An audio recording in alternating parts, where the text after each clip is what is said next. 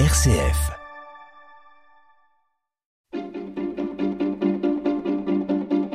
L'agenda des régions, les idées sorties des radios RCF.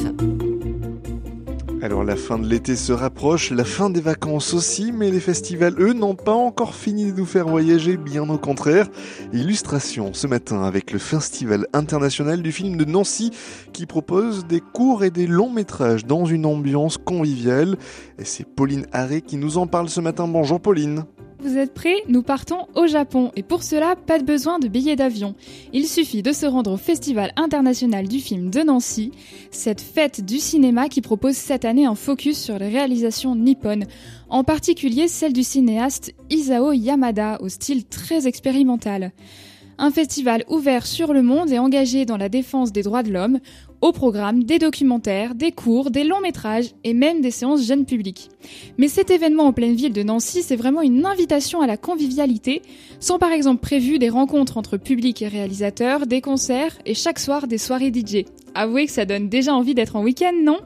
Le Festival international du film de Nancy, il débute ce vendredi. Merci beaucoup Pauline. On reste dans cette notion de septième art, un six jours de projection et de partage autour de films. Dès demain s'ouvre la quatorzième édition du Festival du film francophone d'Angoulême. Un petit peu partout dans la ville vont se succéder les projections en présence des acteurs mais aussi des réalisateurs Erika Walter. Bonjour Simon, en 2020, le Festival du film francophone d'Angoulême avait pu se tenir en se décalant simplement de quelques jours. Des films avaient été présentés et valorisés avant que le 7e art ne connaisse une année très compliquée à cause de la crise sanitaire. Dès demain, le festival emmené par le duo Dominique Besnéard et Marie-France Brière se lance à nouveau. Au programme, la compétition bien sûr, mais aussi des avant-premières, un hommage au cinéma algérien, des documentaires, des courts-métrages. Et ce qui caractérise ce Festival du film francophone d'Angoulême, c'est bien la diversité de la programmation.